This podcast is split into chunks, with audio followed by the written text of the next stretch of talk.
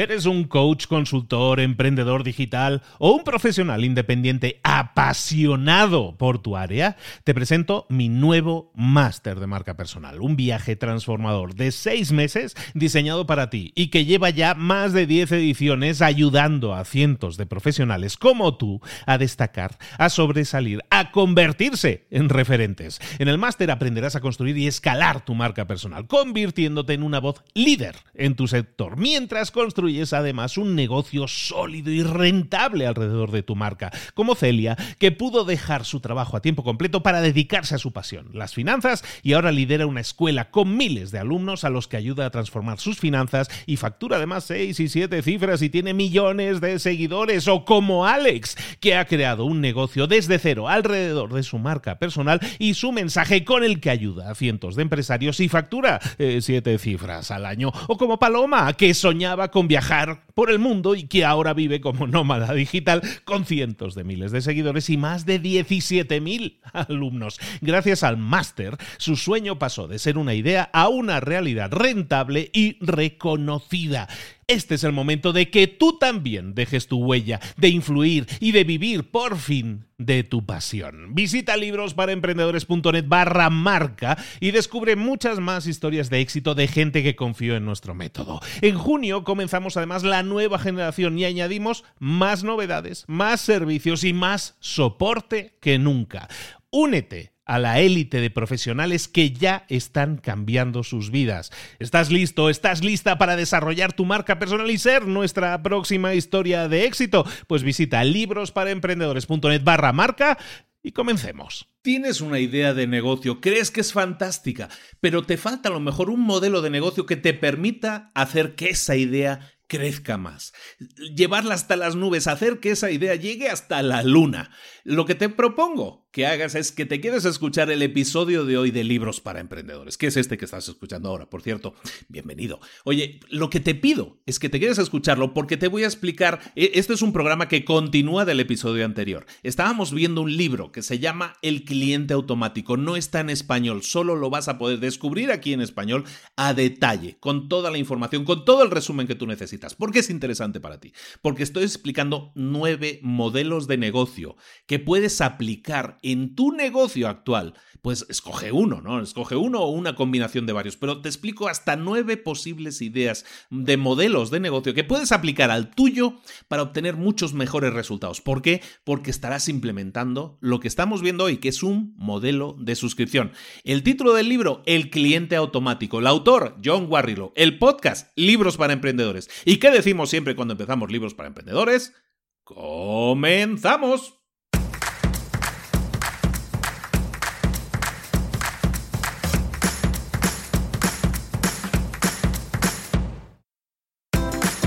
Bienvenidos al podcast Libros para Emprendedores. Para alcanzar el éxito en cualquier negocio que quieras emprender, debes formarte, debes estudiar, aprender para emprender. Y para ello, no hay nada mejor que un libro. En el podcast Libros para Emprendedores te ayudamos de tres maneras. Primero, seleccionando los mejores libros del mercado para ayudarte a emprender, a mejorar en tu emprendimiento. Segundo, te ofrecemos gratis un resumen de los puntos más valiosos explicados en cada libro. Y tercero, te damos finalmente pasos a seguir para poner en práctica todas esas lecciones aprendidas y así poder acortar tu camino hacia el éxito ya sea marketing, ventas, liderazgo, emprendimientos, mentalización, eh, vamos a analizar lo mejor de lo mejor, de los mejores libros del mercado y te lo vamos a dar todo bien masticadito y listo para ser aplicado. Soy Luis Ramos, empresario y emprendedor, y voy a acompañarte, si me lo permites, en este camino. Sin más, comenzamos. Muy buenas a todos, otra semana más, otro día más aquí con un nuevo episodio de Libros para Emprendedores. Esta semana estamos terminando uno de mis libros favoritos, uno de mis nuevos libros favoritos de este último año y medio, lo comentaba en el episodio anterior, lo leí, me encantó. Es un libro que aconsejo a todo el mundo que si puede lo consiga, porque realmente te puede cambiar la óptica totalmente de tu negocio. Veíamos en el, episodio anterior la primera parte del libro. Es un libro que se divide en varios capítulos, en varias, en varias áreas vimos la introducción. Luego estuvimos hablando de los nueve modelos de negocio de suscripción posibles. Vimos cuatro de ellos. Vamos a ver, vamos a terminar hoy con los nueve. Es el del 5 al 9, vamos a ver. Y vamos a terminar con lo prometido también, que era cómo, eh, cómo entender los números en un sistema de suscripción. Es algo fundamental. Bueno, lo que tenemos que hacer a continuación es retomar donde lo habíamos dejado. Habíamos visto cuatro modelos. El primero era el de la página web de membresía, de, miembros. El segundo era el, todo incluido, en el, el, estilo Netflix, digamos. Habíamos visto el del, el del primero de la fila también, que era el que te daba acceso prioritario a un servicio antes que a otra persona. Habíamos visto el del club privado, que era eh, ofrecer un, un servicio súper exclusivo y entonces también a muy alto precio, porque era un servicio muy difícil de conseguir. Esos eran los cuatro primeros. Vamos a seguir del 5 al 9, como te decía.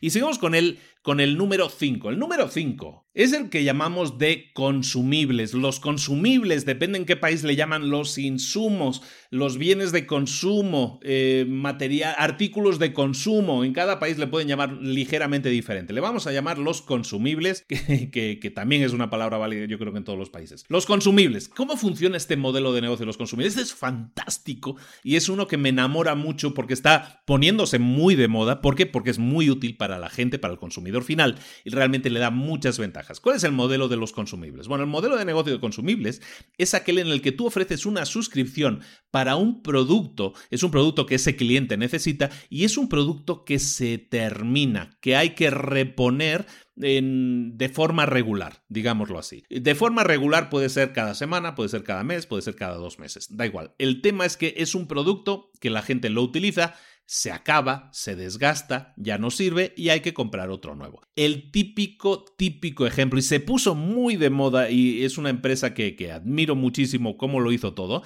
Por ejemplo, es el, hay, una, hay un club que le llaman Dollar Shave Club. El Dollar Shave Club es el club del afeitado por un dólar, básicamente. Y lo que hacen ellos es que tú te inscribes, tú te suscribes y recibes cada mes cuchillas de afeitar. Se, tienen de distintas calidades, tienen una serie de modelos, creo que eran como cuatro o seis modelos diferentes de cuchilla de afeitar, o incluso menos probablemente, pero tú te suscribes. No, pues yo me suscribo a este modelo porque es eh, afeitado más suave, tengo la, piel sensible. Bueno, pues yo me suscribo y yo sé que cada mes va a llegar a casa una cuchilla de afeitar nueva, de mucha calidad, con una serie de características que van muy bien con mi piel, por ejemplo. Eso son consumibles. Es un producto que se termina y es un producto que tú puedes, que tú tienes que ir a comprar. No sé lo que no hay gente. Ah, bueno, ahora también se puso de moda lo de la barba, ¿no? De dejarse la barba larga, ¿no? Hay que ser así como muy modernos. Pues para los que se están dejando la barba larga, pues también existe otro club em, que es, creo que se llama el Dollar Bird Club, me parece parecido, en el cual tú te, te suscribes y te suscribes a un servicio por el cual te envían una serie de cremitas, aceites, no domino mucho el tema, ¿eh? pero te envían cremitas, aceites, en definitiva, te envían un kit de productos para el cuidado de tu barba, porque la barba también requiere de sus cuidados para que esté tersa, suave o que tenga la forma que tú quieres y todo eso. En definitiva, son para ya te afeites, ya tengas barba, te puedes suscribir a sus productos y recibir periódicamente cada mes el, repuesto, el nuevo, la, cuchilla nueva o el aceite nuevo o lo que sea. ¿Por qué es interesante eso? Evidentemente no hay que pensarlo mucho. Si yo capto a un cliente, no estoy ofreciéndole te vendo una cuchilla y ya está. Yo no soy un supermercado. El supermercado a lo mejor te vendió la cuchilla, pero a lo mejor ese cliente ya no le vuelves a vender más porque la siguiente cuchilla la compra en otro supermercado diferente. ¿Por qué? Porque no hay ningún tipo de fidelización ahí. En este caso sí, en este caso consigues que esta persona se suscriba a tu servicio y entonces tú automáticamente ¿qué tienes? Tienes a una persona a la que le vas a enviar cada mes, cada mes, cada mes una cuchilla de afeitar. Es un producto que va a necesitar toda la vida esa persona. Entonces, si le das un buen servicio, si el producto es bueno y le das un excelente servicio, es probable que esa persona esté contigo años y años. Y entonces, en vez de gastarse, mm, no sé, 5 dólares en una cuchilla de afeitar, resulta que esa persona para ti con el tiempo no va a representar 5 dólares, sino que va a representar, pues imagínate que estuviera tres años, esos son 36 meses, pues eso sería un montón de dinero, ¿de acuerdo? Serían 36 meses por 5 dólares al mes de la cuchilla. A lo mejor se la das más económica, pero es que igualmente ganas muchísimo más dinero. ¿Por qué? Porque estás teniendo ese cliente durante mucho tiempo. esa es la idea de los consumibles. Eh, productos que funcionan muy bien con esto, pues todo esto que hemos visto, ¿no? Cuchillas de afeitar, eh, eh, temas de mantenimiento de la barba y todo esto que se ha puesto muy de moda, pero también temas como el tema de mm, productos de limpieza productos de limpieza. Y esto es una idea que dejo aquí que es muy interesante. Si tú tienes una tienda, imagínate, porque, porque estamos hablando siempre de, de que todo negocio puede convertirse en un modelo de suscripción. Si tú tienes una tienda en la que vendes productos de limpieza, ¿Sabes? Tienes una pequeña tiendita en la que vendes productos de limpieza. Tú podrías vender un servicio de suscripción por el cual tú le puedas llevar cada mes, si tú sabes que la lejía se le acaba cada mes o, el, o el, la el producto, el producto que utilizan para limpiar el suelo se les acaba cada mes, tú puedes contactar a esa persona y decirle, oiga, le puedo ofrecer este servicio de suscripción por el cual, mire, todos los productos de limpieza que necesitan para su baño, para sus, eh, sus suelos, para limpiar lo que sea, incluso el, el lavavajillas, todo eso, yo se lo vendo, le doy un descuento y además se lo llevo a casa. ¿Le parece interesante la oferta? Pues eso es un servicio de suscripción por el cual tú sabes que cada mes le vas le vendiste uno un uno para limpiar los platos de de qué sé, de que, de que le dura un mes. Bueno, pues yo sé que el próximo mes, de aquí a cuatro semanas, voy a tener que ir a llevarle el del lavavajillas y lo mismo con el del suelo o con la lejía o con el detergente de lavar la ropa o lo que sea. En definitiva, ese es un producto que no es mío, es decir, yo no he fabricado el, el jabón pero lo estoy vendiendo, yo estoy creando un servicio de suscripción por el cual estoy cautivando a esa persona, estoy haciéndola cautiva mediante un pago mensual a través del cual yo le llevo toda una serie de productos. Y ese servicio se paga, señoras y señores. En un mundo cada vez más automatizado en el que la gente tiene cada vez menos tiempo, este tipo de cosas son las cosas que la gente se quiere quitar de la cabeza. Ay, me voy a afeitar, pero me sangra la piel porque la cuchilla está vieja. No, tema solucionado. Ay, es que nos quedamos sin productos de la limpieza para limpiar la casa. Ahora es domingo y está cerrado. ¿Cómo lo hacemos? Pues eso ya no va a pasar porque ya contrataste un servicio que te lo entrega. Aunque sea al mismo precio, pero eh, a ti como vendedor te interesa porque estás vendiendo entonces lo que hemos estado diciendo en este episodio y en el anterior. Estás vendiendo un fijo cada mes, estás preveyendo lo que te va a venir en cuanto a ventas y entonces puedes actuar en consecuencia. Si sé que tengo ocho señoras que me contrataron el servicio de, de productos de limpieza, pues sé que voy a tener que comprar eh, voy a tener que pedir a mi proveedor toda una serie de productos solo para dar servicios a señoras, con lo cual mis ventas también aumentan, ¿de acuerdo? Esa es la idea de los consumibles. Otras ideas, por ejemplo, la de los toners, ¿no? La de los toners de las impresoras. Antes hablábamos, o en el, en el, punto anterior, en el punto 4, hablábamos de, de, por ejemplo, un servicio por el cual tú reemplaces las impresoras, ¿no? Y le das un servicio prioritario, ¿no? El servicio de primero en la línea, cuando hay una, una, una falla, ¿no? Cuando algo se estropea. En el, en el tema de los consumibles, es diferente, por ejemplo. Pero hablando en el mismo ejemplo de las impresoras, tú puedes vender un servicio de suscripción por el cual tú vayas a renovar el toner de las impresoras de las empresas. Hay muchas empresas que venden toner, muchísimas empresas que venden toner, que rellenan toner, que todo eso. El toner se utiliza mucho. Esa, es un área de oportunidad interesante para todo aquel que tenga venta de toner que empiece a vender servicios de suscripción, que empiece a hablar con las empresas y decirles, no, yo no, yo no es que te lo venda o te garantizo que lo vas a tener, no, yo voy a tu empresa, te hago una revisión de la impresora y te cambio el tóner automáticamente, te limpio los cabezales, vas a tener unos contratos impresos que van a aparecer, vamos, pergaminos cuidados en un museo. Perfectos. Eso es lo que tienes que hacer. Vender un sistema de suscripción, en este caso de toner, sí, también lo puedes hacer. Todo aquel producto que la gente utilice y se le acabe, es un producto que se agota con el tiempo, es un producto susceptible de entrar dentro de un plan, de un modelo de suscripción de estos que estamos comentando ahora de consumibles. ¿De acuerdo? Esto, eh, otro gran ejemplo, el gran ejemplo lo tiene Amazon. Amazon tiene varios servicios de suscripción para lo mismo. Tiene un servicio que se llama Suscríbete y ahorra, precisamente para el tema de, tema de, de temas de limpieza y todo eso. Pero como empezó a hacer el boom esto Amazon fue cuando compró una empresa, una empresa que puso en marcha este modelo. La empresa se llama diapers.com. Diapers significa pañales. Entonces, evidentemente, si te digo pañales, ya te viene a la mente que estaba vendiendo esa gente el servicio de suscripción y tiene todo el sentido del mundo. Si tú tienes, para los que han pasado ya por la, por la alegría de tener hijos, saben que una de las cosas que, por las que tenemos que pasar es el cambio de pañales. Y consumen muchísimos pañales. Entonces, consumir pañales es un tema, por lo tanto, que comprar pañales, solo el hecho de comprar pañales es un, es, como una caja inmensa que, que, vas cargando que casi no te cabe en el coche. Si tú, si tú puedes crear un servicio de suscripción, que es lo que hizo diapers.com, por el cual te llega a casa automáticamente tu consumo de pañales, de acuerdo a, las necesidades que tengas, si es un niño, dos niños,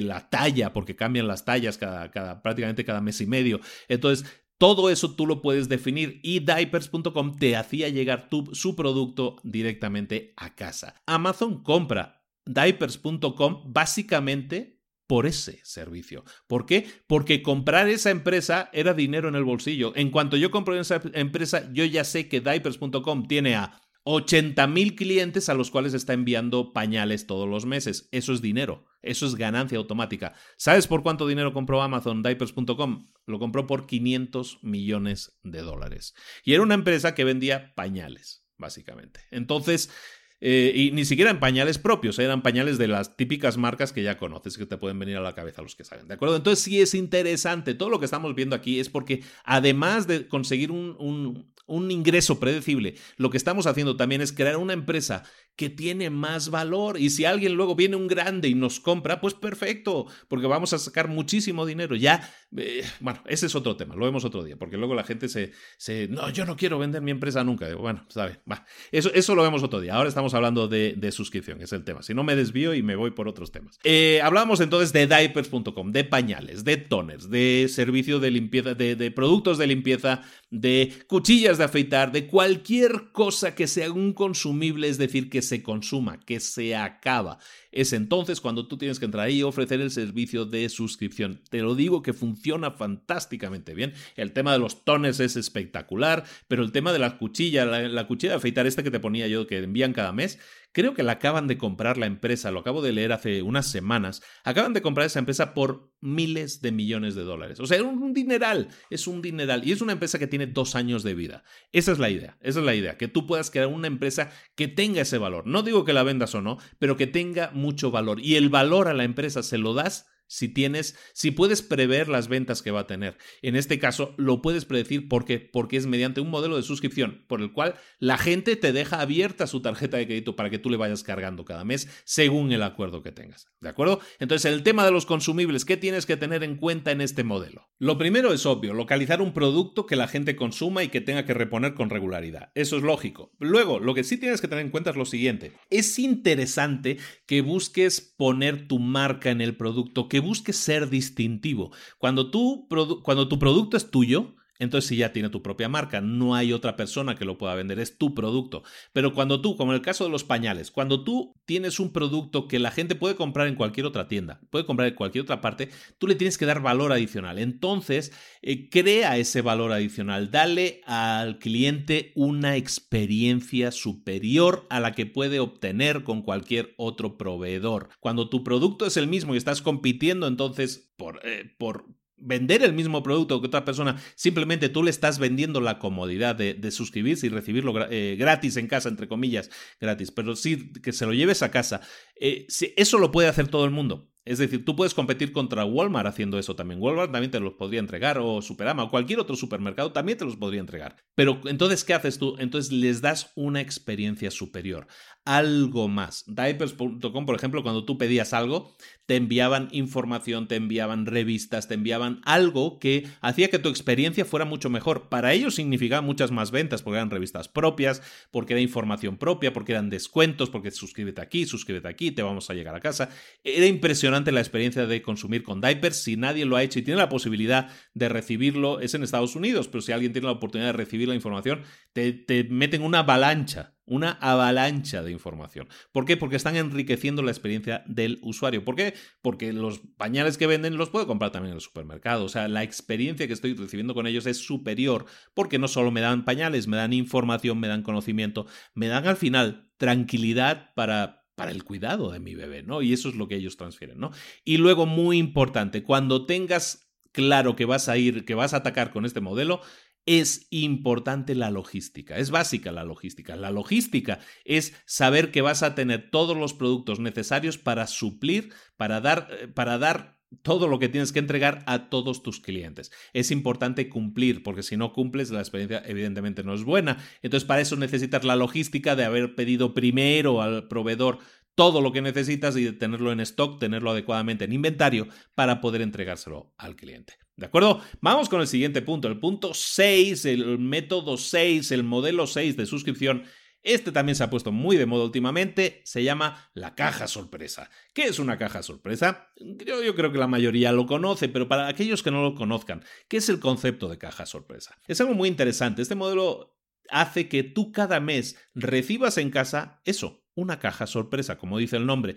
Puede ser una caja de productos o de, o de cosas que puedan tener que ver con aquello con lo que te has suscrito. Por ejemplo, si tú te suscribes a una caja sorpresa, por ejemplo, hay una caja que se llama Barkbox, que es eh, la caja del ladrido, es una empresa de Estados Unidos que tiene o tenía en el 2014 unos 200.000 suscriptores. 200.000 es un montón de gente.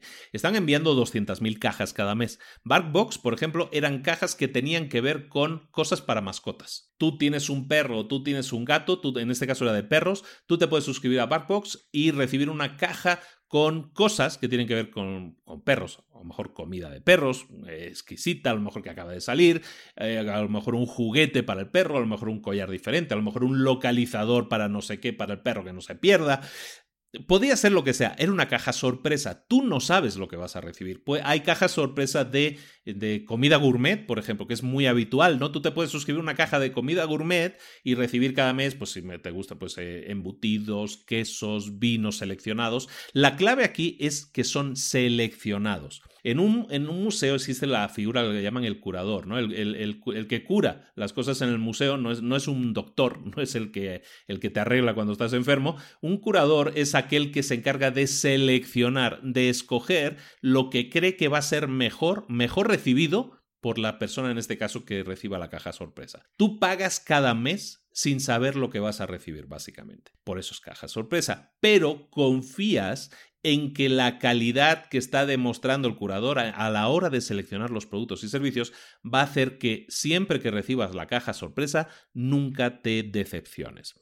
Esto es fantástico, este modelo es fantástico por muchas razones. La primera desde un punto de vista económico, si tú tienes, por ejemplo, en el caso de Parkbox, que vamos a ponerlo como ejemplo, tiene 200.000 suscriptores o 300.000 seguramente tenga ahora. Pero pongamos, tienes 200.000 suscriptores, tienes que enviar 200.000 cajas. Esos son, evidentemente, como hablábamos antes, para el tema de reposición de productos. Eh, tienes un problema logístico ya de entrada, ¿no? Tienes que dar servicio a 200.000 cajas. Eso es un montón de, de cajas, es un montón de objetos, de cosas que tienes que meter dentro de la caja. Y la experiencia tiene que ser buena para todos los, los, suscriptores. ¿Qué tienes que hacer entonces? Lo primero, localizar a proveedores con los cuales tú puedas integrar el contenido de la caja. Y integrar el contenido con cosas de calidad. Por ejemplo, en el caso de Barbox, eh, la ventaja que tienes es que entonces tú puedes contactar a empresas que vendan cosas interesantes para perros, por ejemplo, o para comida gourmet, tú puedes contratar a los productores de productos, a los que hacen productos y decirles, mira, yo tengo que integrar 200.000 cajas sorpresa. Quiero tú, en el caso de perros, por ejemplo, quiero tu, quiero tu collar que, que recibe señales GPS en mi teléfono y me dice el perro si se ha perdido o no se ha perdido, por ejemplo. Quiero 200.000 unidades de eso. Pero claro, esa empresa tiene que responder con 200.000 unidades. ¿Le interesa o no? Seguramente si puede responder le va a interesar mucho porque lo que va a hacer es posicionar su producto inmediatamente. Es decir, el proveedor que te da producto para que tú lo pongas en la caja, automáticamente va a vender 200.000 unidades. A lo mejor las vende a, a, menos valor, a lo mejor no le gana tanto dinero, pero sí gana muchísima exposición. Entonces a muchos proveedores les interesa, o a muchos no, a todos los proveedores les interesa la exposición. Es publicidad gratuita. Aunque yo, si yo produzco ese collar que tiene el GPS, o yo produzco unos quesos espectaculares y los van a integrar en una caja de, comida premium, de comida gourmet. Yo tengo este queso, aunque yo no le ganara nada en esa experiencia, aunque yo no gane dinero con esa experiencia, el solo hecho de exponerme a miles de personas con mi producto, si yo sé que mi producto es bueno, ¿eso que va a implicar? Muchos ingresos, muchas ganancias en el corto, en el medio y en el largo plazo. Porque si yo sé que este mes mi queso va a estar en esa caja, sé que 200.000 personas van a probar mi queso. Y entonces mi queso automáticamente está mejor posicionado. ¿Por qué?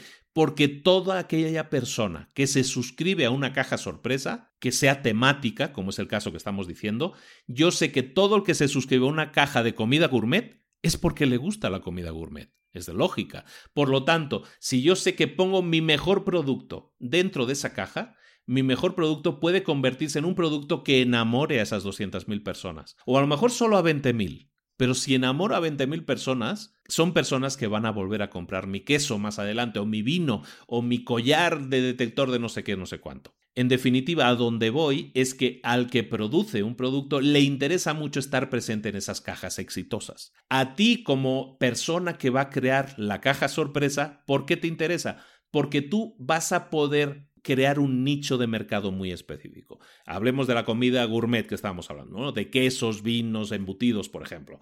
Si yo voy alimentando mi lista de clientes suscriptores a mi caja sorpresa de comida premium, resulta que yo de aquí a seis meses tengo pues una lista de clientes amplia, espero si las cosas me van bien, pero lo que además tengo es información.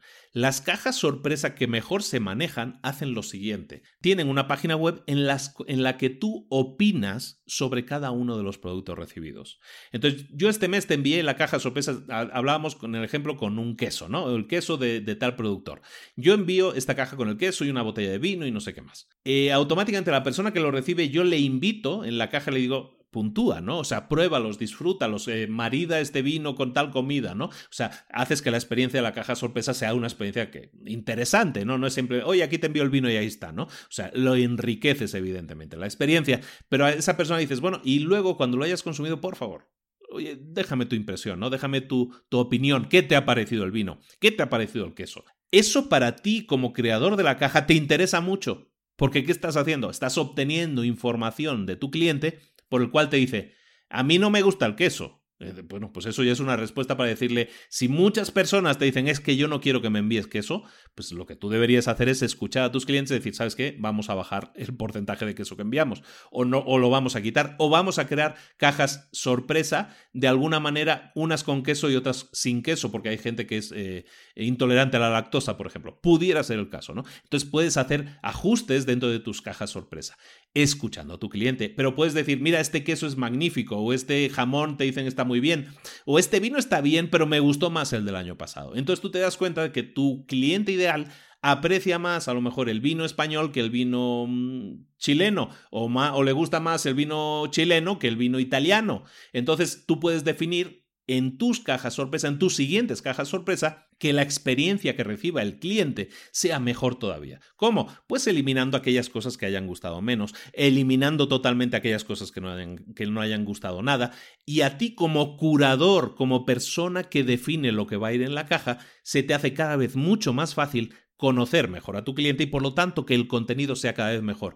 Cuando el contenido es cada vez mejor, la gente no tiene razón para borrarse ¿Por qué? Porque está recibiendo algo que realmente le gusta. Para el sibarita que le gusta el vino, la buena comida, la comida gourmet, si tú conectas con sus necesidades y con lo que tú le estás enviando, puedes crearle una experiencia interesantísima cada mes que hace que esa persona no se tenga que borrar nunca. Y eso es súper interesante, como te decía, porque cuanto más tiempo esté un cliente contigo, en este caso a través de las cajas sorpresa, también es más probable que tus ingresos aumenten mucho más. ¿De acuerdo? Entonces, cuidar a tus suscriptores es fundamental. En el caso de las cajas sorpresas, más, sobre todo, más si cabe, porque aquí la gente está apostando por ti te está dando dinero a ciegas a cambio de una buena experiencia. Es tu deber, es tu obligación, por lo tanto, darles la mejor experiencia posible. Pero para todos aquellos que sean productores, es que yo no voy a hacer cajas sorpresa, pero tengo queso, o tengo vino, o hago esta producción y todo eso, localiza cajas sorpresa que funcionen de esa manera, que, estén vendiendo o que estén ahora sí entregando cajas sorpresa que tengan que ver con los contenidos que tú generas. Localízalos porque a través de ellos vas a llegar a un público muy amplio, a un público que valora mucho lo que tú haces y al que vas a llegar mucho antes. Si tu producto es bueno, es muy probable que consigas muchos nuevos clientes. Cosas a tener en cuenta en este modelo. Muy interesante, es muy interesante este modelo. Lo que estás desarrollando aquí es un nicho de mercado puro y duro. Entonces, si tú tienes un nicho de mercado al que vas a ir a, servir, es importante que también tengas una muy buena red de proveedores. Recuerda que el tiempo aquí es oro, no puedes fallar. Tienes que entregar cada mes sí o sí. Y normalmente es un producto que, que vas a mover en grandes cantidades. Entonces tienes que prever mucho muy, muy por adelantado qué es lo que vas a entregar en los siguientes meses para empezar a mover esos productos. O para sustituirlos por otros productos si el proveedor te queda mal, ¿no? No te entrega a tiempo.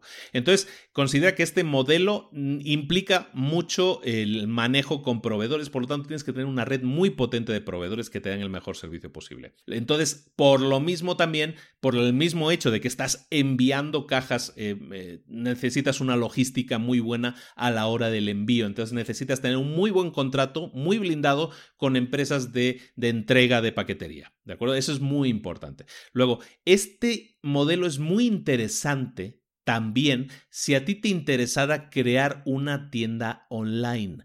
Imagínate, volviendo al esquema del queso, los vinos, de estas cajas de comida gourmet. Si a ti te interesara crear una página web con una tienda en línea de productos gourmet, este sería un excelente modelo. ¿Por qué? Porque tú puedes tener tu tienda de productos gourmet y luego además generar interés en tus productos a través de cajas sorpresa.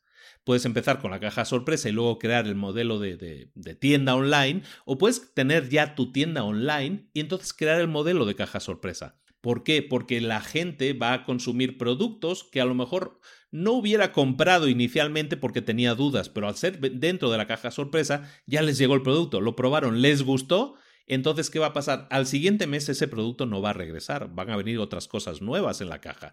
Entonces, ese producto, si lo quieren, si les gustó ese queso, ese vino, ¿qué van a hacer? Van a ir a tu tienda en línea y van a comprar ese queso o ese vino. Claro, tienes que darles razones para hacerlo, ¿no? A lo mejor con un descuento o lo, o lo que sea, no solo para los suscriptores de la caja sorpresa. Pero, como te digo, es un modelo excelente para hacerlo crecer a partir de ahí e incluso llegar a tener una tienda online en la que eh, los productos que integran esa tienda son productos que tú estás escogiendo de dónde, de los resultados, de las estadísticas, de las encuestas que te han dado tus propios clientes diciéndote esto me gusta más que esto, esto es lo que yo quiero, no esto otro. Eh, al final cuando la gente eh, opina hay que escucharla y en este caso es una excelente herramienta para crear la mejor tienda en línea posible. ¿De acuerdo?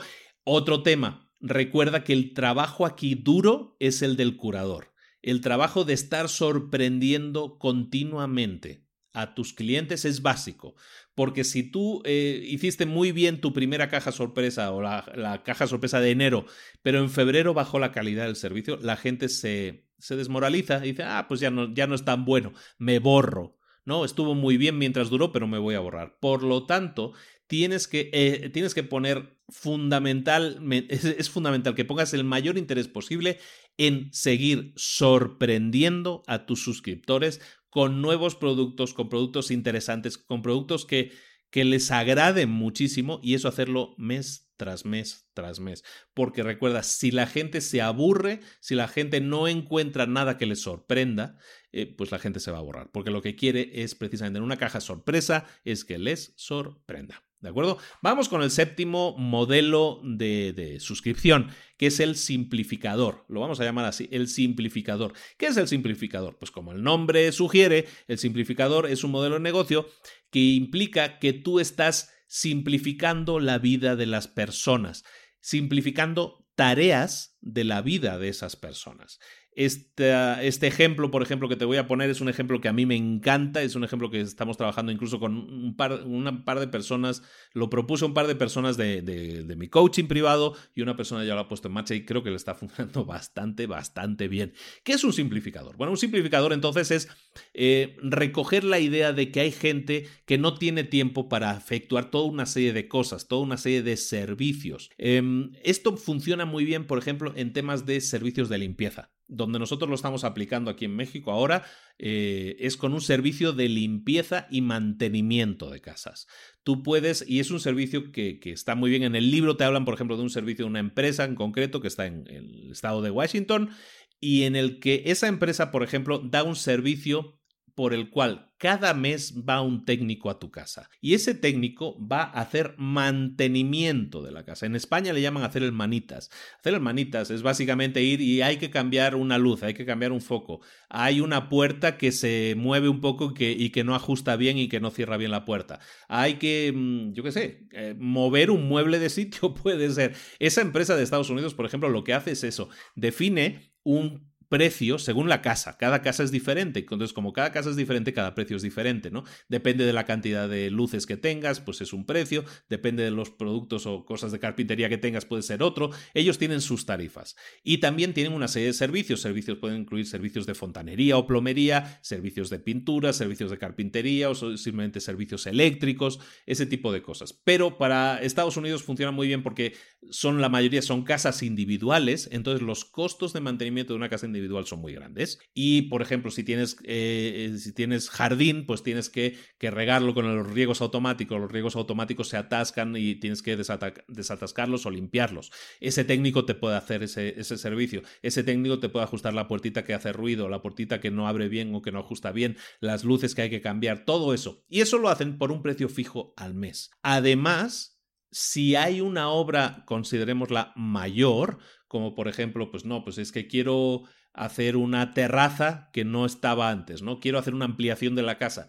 En ese caso, tú puedes hacerle presupuesto a esa persona. ¿Por qué? Porque tú también vas a tener ese servicio. Ese sería el upsell, ¿no? La cosa que tú le puedes vender adicional cuando necesites otro tipo de servicios. Pero el servicio en sí mismo lo que hace es hacer cosas por ti. En ese caso, pues el tema del cambio de bombillas, el tema del ajuste de las puertas, todo ese tipo de cosas que son pequeñitas y que son cositas diminutas y que, pero que nunca haces o te cuesta mucho hacer o me olvidé de hacerlo, mira, ya pasó otra semana más. Este producto, este servicio, en este caso, en este ejemplo concreto, es de una persona que va todos los meses a tu casa y dedica dos horas a hacer una reparación de todo lo que tiene en la lista, ¿no? Sabemos que tiene 28 luces, va a repasar las 28 luces que funcionan, va a repasar las puertas que cierren bien, que no hagan ruido, que todo eso. Eso lo hace por definición porque está en el acuerdo.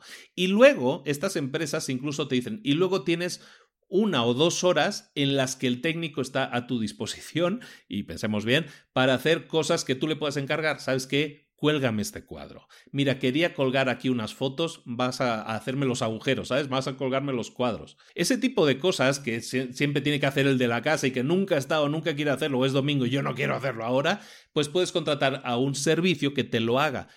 Lo que hace fundamentalmente es dar mantenimiento a la casa. Eso aumenta el valor de la propiedad, obviamente, esa es la forma de venderlo. Pero es que no solo eso, sino que también le estás solucionando la vida porque le estás aliviando de muchos problemas, ¿de acuerdo? Lo mismo se puede hacer con servicios de jardinería, lo mismo se puede hacer con servicios de pintura externa de la casa, con, eh, con, un montón de servicios que tienen que ver con mantenimientos que muchas veces hace el propio propietario, que hace el propietario y que no, no tiene tiempo para hacer. Y entonces puede contratar este tipo de servicios. Entonces eso es lo que sea un servicio simplificador. Simplificas la vida de las personas, ¿no? Y esa gente pues son, eh, son empresas que se dedican a dar ese servicio, a localizar a gente a las que venderle ese servicio de suscripción por un precio mensual por ejemplo, y la gente dice, ¿sabes qué? Estoy tres meses contigo y ya, o le contrato un mes nada más, o puedes hacer ventajosos precios cuando haces un, servicio anual. Entonces, eh, a ti te interesa, evidentemente, como, como cliente, contratar un, que te contraten un servicio anual, ¿no? Ese es un servicio simplificador. Es un esquema de negocio súper interesante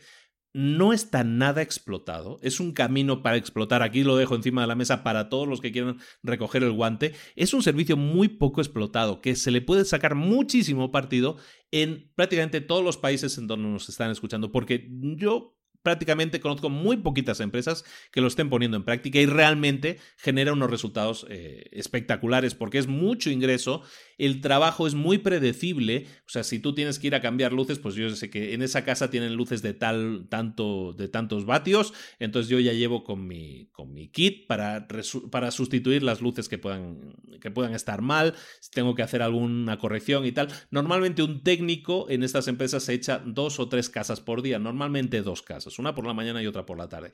El resultado es que esa persona, si trabaja 22 días al, mes, pues está dándole servicio a 44 clientes. Un solo técnico da servicio a 44 clientes.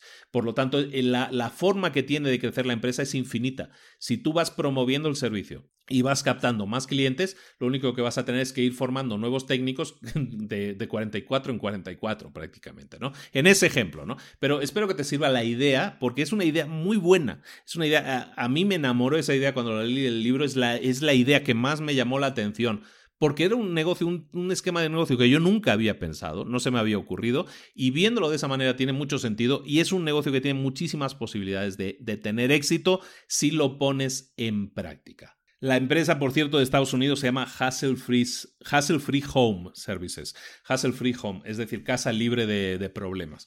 Y es un, y es te digo, es un negocio que funciona muy bien. Otros negocios que funcionarían muy bien en este concepto, pues el que hemos dicho, ¿no? Eh, tareas de mantenimiento de la casa, el que estamos comentando. Eh, tareas de, por ejemplo, para, para bichos, ¿no? Ahora que llega el verano, para nosotros, yo, por ejemplo, tengo casa también, ¿no? Y tenemos jardín. Entonces, el tema de tener que, que, sulfatar todo para que no entren bichos, para que no entren mosquitos, para que no entren hormigas a la casa y todo eso, pues es algo que tienes que hacer. Puedes vender un servicio que haga ese, eh, ese mantenimiento de ir a, echar, a, meter el spray ahí mm, con, de forma regular. Ese es un muy buen servicio que puedes vender. El tema de limpieza de, de albercas, piscinas, piletas, como me escuchen, cada país le llaman diferente. Eh, mantenimiento eh, de albercas, de piscinas. El tema de los perros, por ejemplo, hablábamos antes de las mascotas en la caja sorpresa. Otro esquema que funciona muy bien es el del cuidado de las mascotas. Eh, hay empresas, esa sí ya me consta que hay empresas que están haciéndolo ya, que van el servicio, digamos, de, lavado y peluquería del perro, ¿no? Van de casa en casa con una, una camioneta, o depende, muchas sin camioneta, lo hacen ahí en la propia casa, en la que hacen una, pues una puesta al día del perro, ¿no? De la mascota, en la que le bañan, le lavan, le cortan el pelo, le lavan bien los dientes, todo ese tema de cosas. Todo eso son servicios que lo que estás haciendo es simplificarle la vida a la gente. La gente ya no tiene que ir al veterinario porque tú le vas a ir a casa a hacer la limpieza, ¿no? Del, del perro todos esos servicios funcionan muy bien, pero los servicios típicos como limpieza de ventanas, de, mm, contabilidad, puedes hacer contabilidad eh, de manera, por, mediante una suscripción, puedes pagar te pueden pagar mensualmente por un servicio de contabilidad, el que tú vas haciendo un servicio de contabilidad mensual a esa empresa, servicios de tutoría, de clases privadas, todos esos servicios funcionan muy bien, pero es interesante que los hagas mediante el modelo de suscripción para que así tú puedas prevenir cuántas son tus horas libres, si tienes que contratar a un nuevo tutor o no. Todo eso son las cosas que tienes que tener en cuenta. es fantástico, es un modelo eh, fantástico. Cada vez que, leo el libro, es la tercera vez que he leído el libro. Cada vez que leo el libro me vienen nuevas ideas de nuevas cosas que se pueden poner en práctica. Es un esquema fantástico que merece mucho la pena que desarrolles si tienes un negocio en el cual sea susceptible de ser aplicado. ¿De acuerdo? Este episodio llega hasta ti gracias al Instituto de Emprendedores. Uno de los problemas más críticos que yo tuve durante todo el tiempo que trabajé en el corporativo de un banco internacional fue que quería ser emprendedor. Yo siempre he querido ser emprendedor y quería iniciar mi propio negocio, pero no sabía realmente qué es lo que había que hacer, qué pasos tomar, no sabía decidir siquiera qué idea tenía que tener para poder arrancar el negocio. Hoy en día, tampoco es que yo tenga una garantía al 100% de que algo, un negocio, una idea de negocio vaya a funcionar, pero lo que sí tengo es un sistema. Lo que tengo es un plan paso a paso, que me garantiza que la idea de negocio que yo vaya a arrancar es la mejor idea posible, y está orientada a un público objetivo y soluciona el problema que tenga ese público. Además, el sistema que yo utilizo me permite comprobar prácticamente sin inversión si un negocio funciona. Y también me permite hacerlo crecer y automatizarlo prácticamente desde el inicio. ¿Cuál es esa forma de conseguir arrancar negocios que te proporciona tranquilidad, ingresos, tiempo libre y libertad de movimientos? Yo lo llamo el plan Midas. El plan Midas es un sistema de 5 fases y 10 pasos que te lleva de la mano, desde no tener idea de negocio hasta tener un negocio funcionando exitosamente y de forma automática. Llámalo si quieres eh, incubadora y aceleradora a la vez. El plan Midas, como te digo, es un sistema paso a paso, repetible, probado con éxito, y con herramientas súper fáciles de utilizar con vídeos, plantillas, documentación. El Plan Midas es el corazón de mi Instituto de Emprendedores. El eh, Instituto de Emprendedores es la plataforma educativa para emprendedores que no quieren darse el lujo de esperar y que quieren resultados ya. Al inscribirte al Instituto de Emprendedores tienes acceso completo a todo el plan Midas. Tienes además acceso a cursos complementarios, a un coaching grupal conmigo en directo todas las semanas, para que si tienes alguna duda o consulta que te esté bloqueando, tengas respuesta directa para saber cómo eliminarla y cómo continuar a toda velocidad hasta llegar a tu meta. Conviértete en un emprendedor de verdad. Inscríbete hoy mismo a institutodeemprendedores.org, que es el patrocinador del episodio de hoy.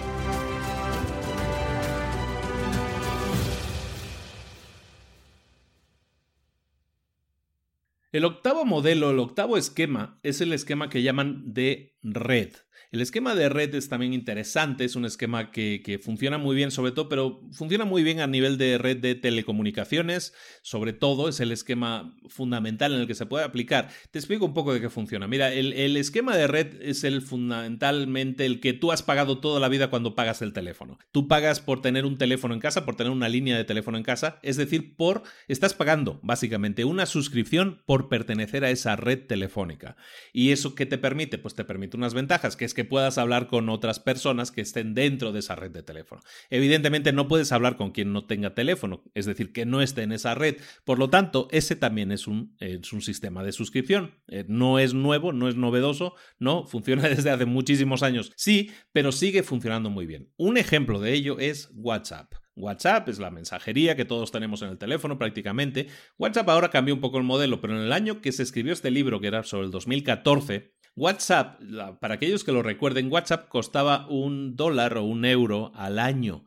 Bueno, que te lo cobraban una vez cuando te la instalaste y luego, sobre todo en Android, creo que en iPhone no era gratis, ¿no?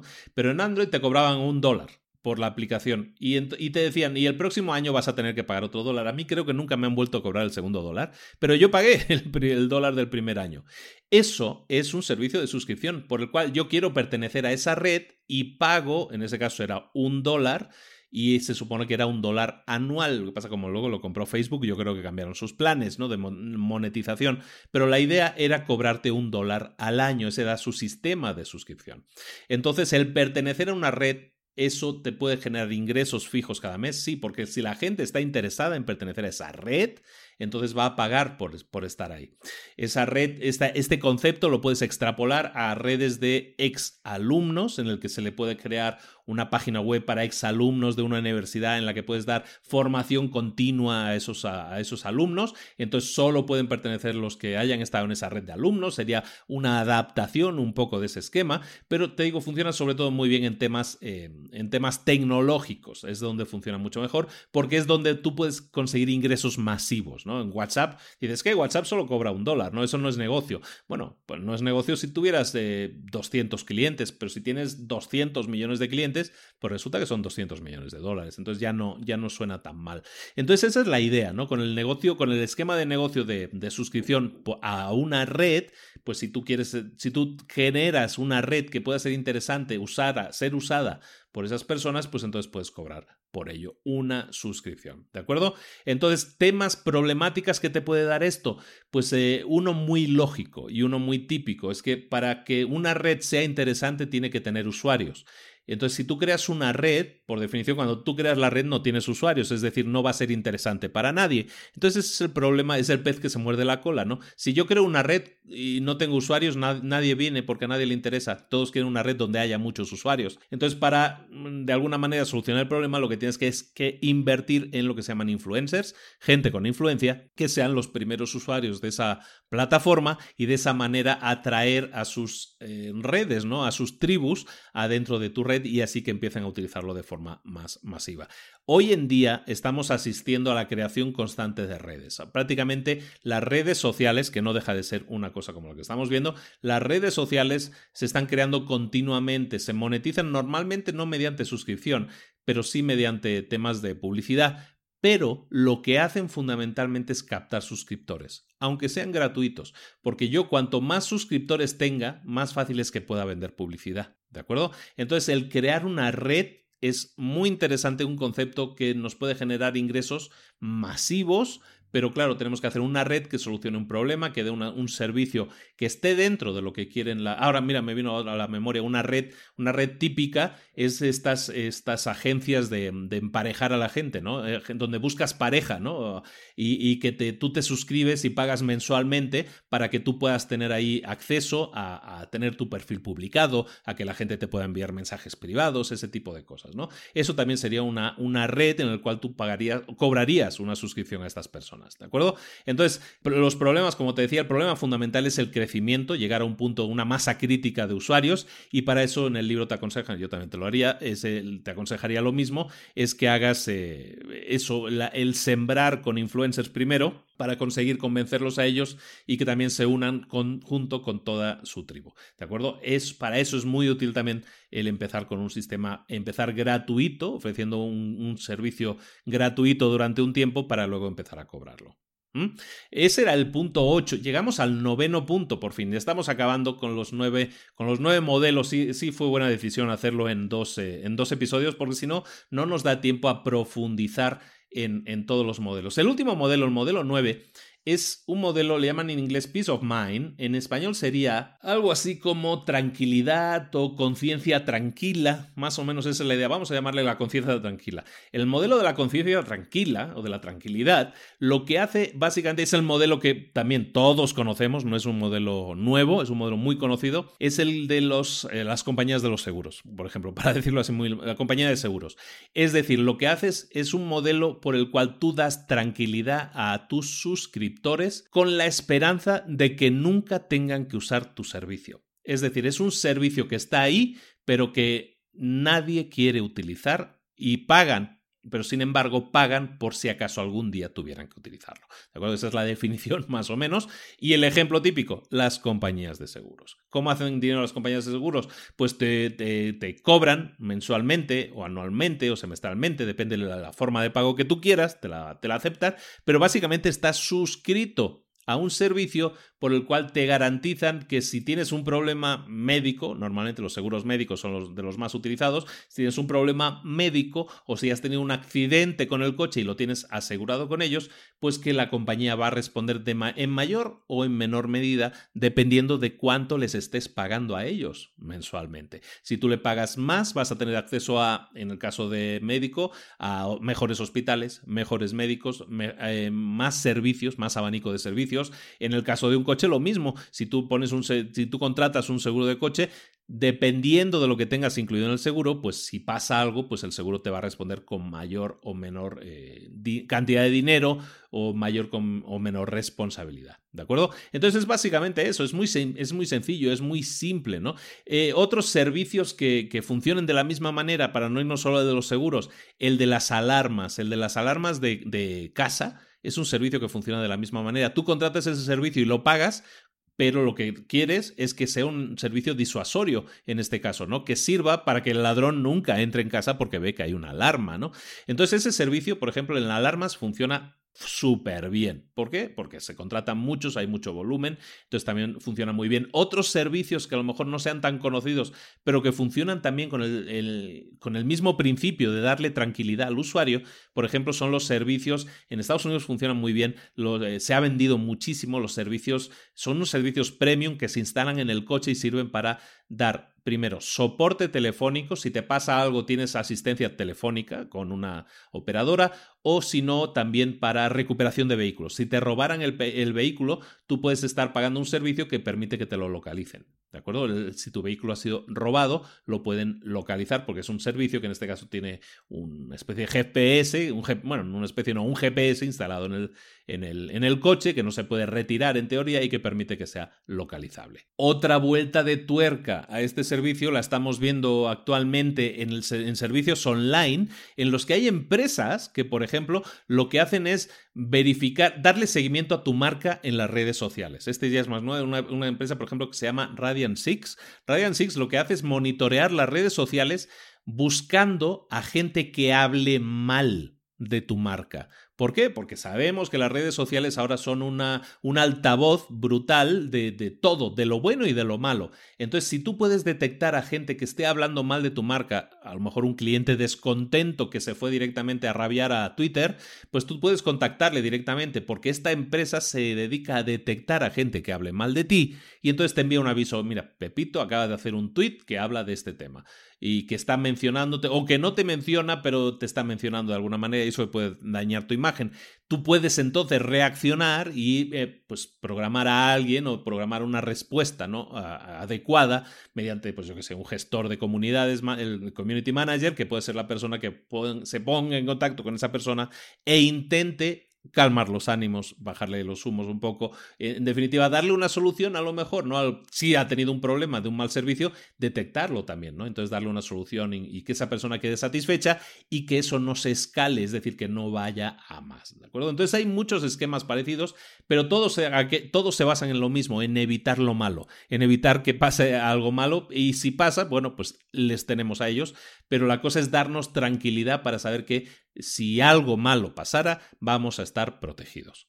El mayor problema aquí en este esquema, el, gran, gran, gran problema en este esquema es uno, y es el flujo de caja. Desde fuera, cuando vemos una, una, empresa de seguros, nos parece, bueno, esta gente gana dinero sin hacer nada, ¿no? Porque son, nos contrata el seguro, pagamos un montón de dinero por el seguro, pero nunca hacen nada, ¿no? O sea, están ahí, muy pocas veces se utiliza.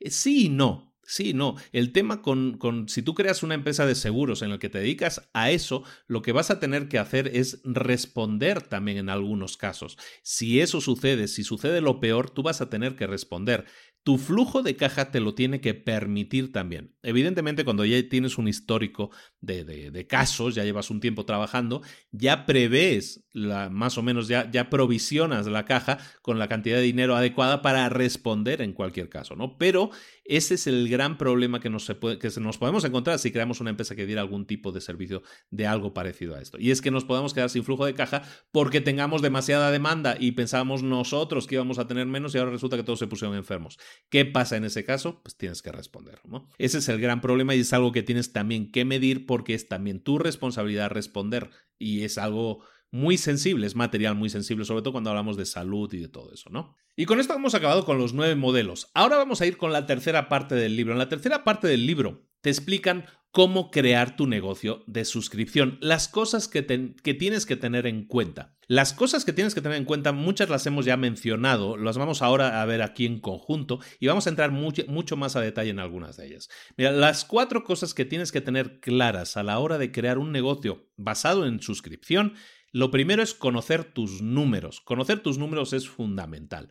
El segundo, tienes que manejar correctamente tus flujos de caja. Tienes que tener dinero en caja siempre, básicamente, ¿no? Y saber cómo medirlo. El tercer punto es que tienes que entender la psicología de tu cliente. Eso es fundamental. Y el cuarto punto para crear un negocio de suscripción exitoso es que tienes que escalarlo de forma inteligente. Vamos a ver los cuatro puntos y con eso ya vamos a terminar el resumen del libro. El primer punto que te decía era que conozcas tus números. Es fundamental. Y lo que vamos a hacer es hablar de muy pocos números, pero muy básicos que los conozcas. Lo que tú tienes que conocer, por ejemplo, en una empresa, normalmente los números que tú tienes que conocer se hacen una vez al año y son los del balance de pérdidas y ganancias, ¿no? El profit and losses que dicen en inglés. Bueno, pues puedes tener eh, eso a lo mejor en una empresa puedes tener más o menos una visión de cómo te está yendo la empresa. Pero en el caso de suscripciones, las cosas pueden cambiar cada mes, porque cada mes entran nuevas suscripciones, porque cada mes estás recibiendo pagos recurrentes. Entonces, tienes que tener en cuenta toda una serie de números que son básicos, son básicos para entender el negocio de suscripción y también para definir o también para saber si va bien o no va bien. Lo primero que tienes que saber, el primer número que tienes que saber es tus beneficios recurrentes mensuales. Es decir, una vez hemos quitado, una vez le hemos restado todos los gastos que tenemos, cuánto dinero nos queda neto, cuánto es la ganancia neta. Ese número lo tienes que saber mes a mes es fundamental. Por lo tanto, tienes que conocer todo lo que ingresas y todo lo que gastas, hacer la resta y cuál es el beneficio neto mensual. El beneficio neto mensual. El segundo es el valor de por vida de un suscriptor. El, valor de por vida de un cliente, de un suscriptor, es un tema, es un concepto que hemos visto ya varias veces en diferentes libros, lo hemos comentado incluso aquí también en el episodio anterior, y básicamente es la cantidad de beneficio que te genera, o la cantidad de ingreso, mejor dicho, la cantidad de ingreso que te genera un suscriptor suscriptor multiplicado por el número de meses que ese suscriptor está contigo. Es decir, si tú sabes que de media un suscriptor está contigo, em, hablábamos creo que en el capítulo anterior, de dos años, ¿no? Si tu media es dos años, porque tú sabes que de media los clientes están contigo dos años y sabes que esa persona cada mes paga 20 dólares, pues entonces multiplicarías 20 dólares por dos años, por 24 meses, porque son pagos mensuales, supongo, ¿no? Entonces sería por 24 pagos, 20 por 24, eso sería, ¿no? Y serían los 4.800 eh, dólares, ¿no? Si fuera dólares o la moneda que sea. Ese sería el valor de por vida de tu suscriptor, es decir, el tiempo que está contigo por, por lo que te paga cada mes. Ese número es básico porque te indica también cuánto dinero puedes invertir en publicidad para captar nuevos suscriptores. Si yo sé que cada vez que capto un suscriptor, un suscriptor para mí de media son 4.800 dólares, porque está dos años conmigo y paga 24 dólares al mes o paga 20 dólares al mes, entonces son cuatro, eh, bueno, pues eso lo, puedo multiplicar. Entonces saber que si yo me gasto 4.000 dólares o me gasto 2.000 dólares en captar un cliente, todavía voy a ganar dinero. ¿Mm? E, eso es lo que te tienes que fijar. Entonces, estos números sirven para luego tomar decisiones. ¿De acuerdo? Entonces, estamos hablando que tienes que conocer los beneficios netos. El segundo que tienes que conocer es el valor de por vida de los clientes. Y luego, el tercer punto, que es muy importante, son los costos de adquisición de un cliente. ¿Qué son los costos de adquisición de un cliente? Pues es toda la cantidad de dinero, es el monto que tú te gastas en captar un nuevo cliente, en conseguir que un nuevo cliente pague, se suscriba a tu servicio. Antes hemos visto que si yo sé que mi cliente, su tiempo de vida conmigo es más o menos de media de 24 meses, bueno, pues ahora lo que voy a lo que voy a calcular es cuánto me cuesta captar un cliente. Entonces, el cuánto me cuesta puede variar, depende de la cantidad de marketing, de dinero que hayas invertido en publicidad, hayas invertido en marketing, hayas invertido en personal de ventas. Puedes tener un departamento de ventas exclusivamente dedicado a captar nuevo cliente. ¿Cuánto te cuesta mantener ese departamento cada mes? Es decir, no solo la publicidad, es también los costos asociados con dar seguimiento a prospectos hasta que se conviertan en clientes. Eh, cuánto te has gastado en volantes, en, anuncios en Internet, todo eso, todo eso son gastos que forman parte de los costos de adquisición de un cliente. Y ese número lo tienes que tener y tienes que saber cuánto te has gastado. Yo qué sé, si este mes te gastaste mil dólares en todas esas cosas y captaste dos clientes, significa que tu costo de adquisición por cliente es de 500 dólares. Es decir, que te cuesta 500 dólares captar un nuevo cliente. Claro, luego ya hemos visto por el número anterior que a lo mejor a ti cada cliente te representa 4.800. Entonces, ahí ya ves que tienes un beneficio. ¿Por qué? Porque si te gastas 500 en captarlo, pero un cliente te genera 4,800 de media, bueno, pues te quedan 3,900 para ti netos, ¿no? O sea, no es mal negocio. Pero eso lo sabes cuando conoces tus números. Entonces, como decíamos, el primer punto que tienes que conocer son tus números. Luego, la viabilidad. Ya vamos a, entonces a entrar en el análisis de la empresa. No me quiero eh, liar mucho aquí porque es muy fácil perder a la gente, sobre todo aquí que es en, modo audio, no es en, en vídeo, es más fácil explicarlo. Voy a explicarte dos cosas, perdona, dos cosas que creo que son fundamentales. Uno es la viabilidad. Para que un negocio sea viable, tiene que cumplirse un ratio y ese ratio es que el valor de por vida de un cliente debe ser tres veces más que el costo de adquirirlo. Ves que justo antes acabamos de hablar de esos dos valores, ¿no? Si eh, hablábamos de que eh, captar un cliente nuevo me costaba 500 dólares, pero un cliente durante su tiempo de vida me genera 4.800. Esos números son buenos, quiere decir que tengo un negocio viable. ¿Por qué? Porque lo que me cuesta captar un cliente es menos, es, tres, es menos de tres veces lo que, me, lo que me genera ese cliente. ¿De acuerdo? Entonces, si mi cliente... Em, eh, hemos dicho que captarlo me costaba 500 dólares, entonces si yo multiplico 500 por 3, eso me da 1500. La, el valor de por vida de cliente siempre tiene que ser mayor que esos 1500, en mi caso, ¿no? En este, en este ejemplo. Luego, otro, otro valor que es muy importante y que es un gran desconocido, ahora, ahora la gente empieza a hablar un poco más de esto, le llaman, en inglés le llaman el churn rate, churn, C-H URN. El churn rate lo podríamos traducir en español como la tasa de cancelación de clientes. Es decir, cuántos clientes cancelan cada mes. Hemos estado hablando durante estos dos programas, durante estos dos episodios, de, de, que tenemos que captar clientes nuevos y eso va a significar también ingresos.